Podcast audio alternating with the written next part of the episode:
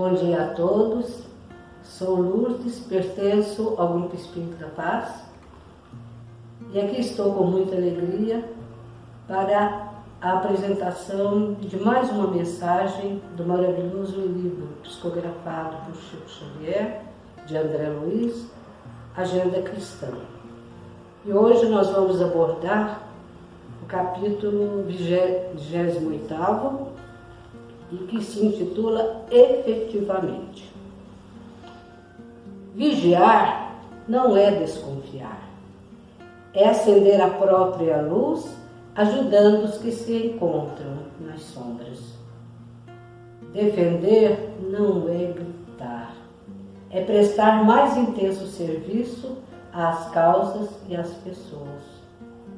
Ajudar não é impor, é amparar substancialmente, sem pruridos de personalismo, para que o beneficiado cresça, se ilumine e seja feliz por si mesmo. Ensinar não é ferir, é orientar o próximo amorosamente para o reino da compreensão e da paz. Renovar não é destruir é respeitar os fundamentos, restaurando as obras para o bem geral.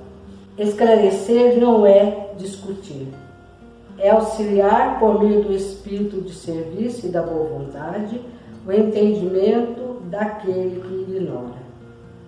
Amar não é desejar, é compreender sempre, dar de si mesmo, renunciar aos próprios caprichos e sacrificar-se para que a luz divina do verdadeiro amor resplandeça.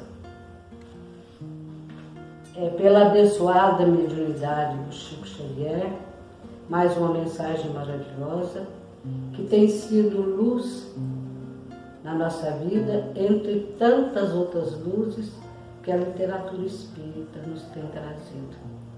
E nós vamos nos ater à primeira frase, porque o tempo é muito curto para se comentar todo o capítulo, que é muito, muito importante.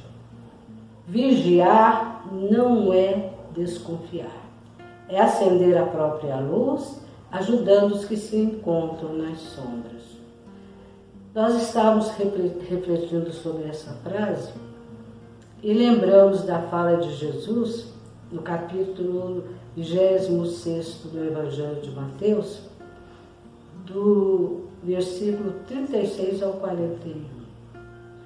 Quando Jesus, prevendo né, que estava chegando o momento em que ele ia ser entregue para o julgamento, ele pede aos discípulos que o acompanhem a fim de orarem. E chegando ao Getsemane, Jesus pede aos discípulos que se assentem, mas pede a Pedro, Tiago e João que o acompanhem mais à frente. Chegando ao lugar determinado, Jesus os pede para ficarem ali e afasta um pouquinho, a fim de dialogar, né, o maravilhoso diálogo com o Pai. E quando ele volta, percebe que os discípulos estão adormecidos. E Jesus se dirige a Pedro dizendo: Nem por uma hora velaste comigo?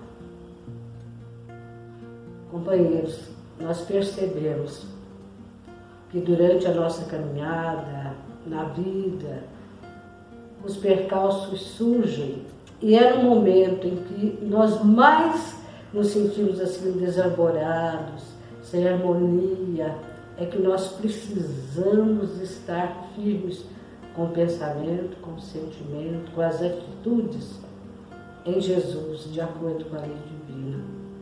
É no momento mais difícil é que nós mais precisamos da ajuda do alto, da ajuda da providência divina que está sempre aí nos orientando, nos ajudando, amparando com uma misericórdia infinita.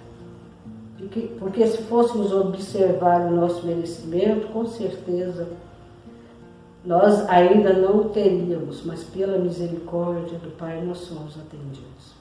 Por isso eu gosto muito de uma frase do companheiro espiritual Albino Teixeira, que através da abençoada mediunidade de Chico Xavier, nos trouxe.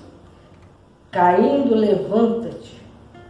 É no momento mais difícil que podes provar a tua lealdade a Deus.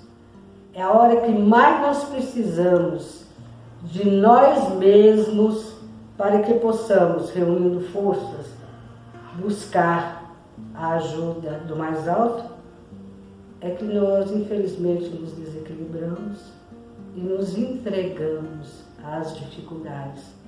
Ao passo que, neste momento, a força do Pai, através dos espíritos bons, dos nossos anjos guardiães, é que nos podem sustentar naquela situação tão difícil. Mas para isso, nós precisamos vigiar. E como é que o cristão vigia? Através das escolhas, através das prioridades que devem sempre ser calcadas na lei divina.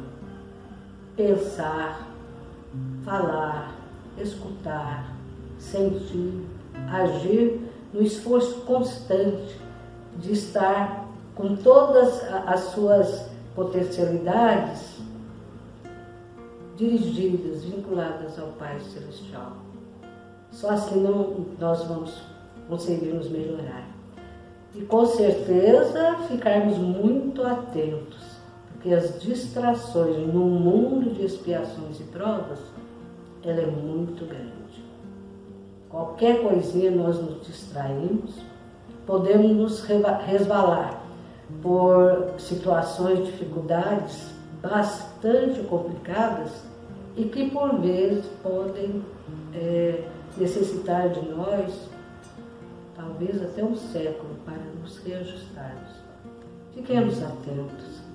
Vigiar é cuidar bem de você, de acordo com a lei divina, sendo apoio, exemplo maravilhoso para o nosso próximo que esteja em dificuldade.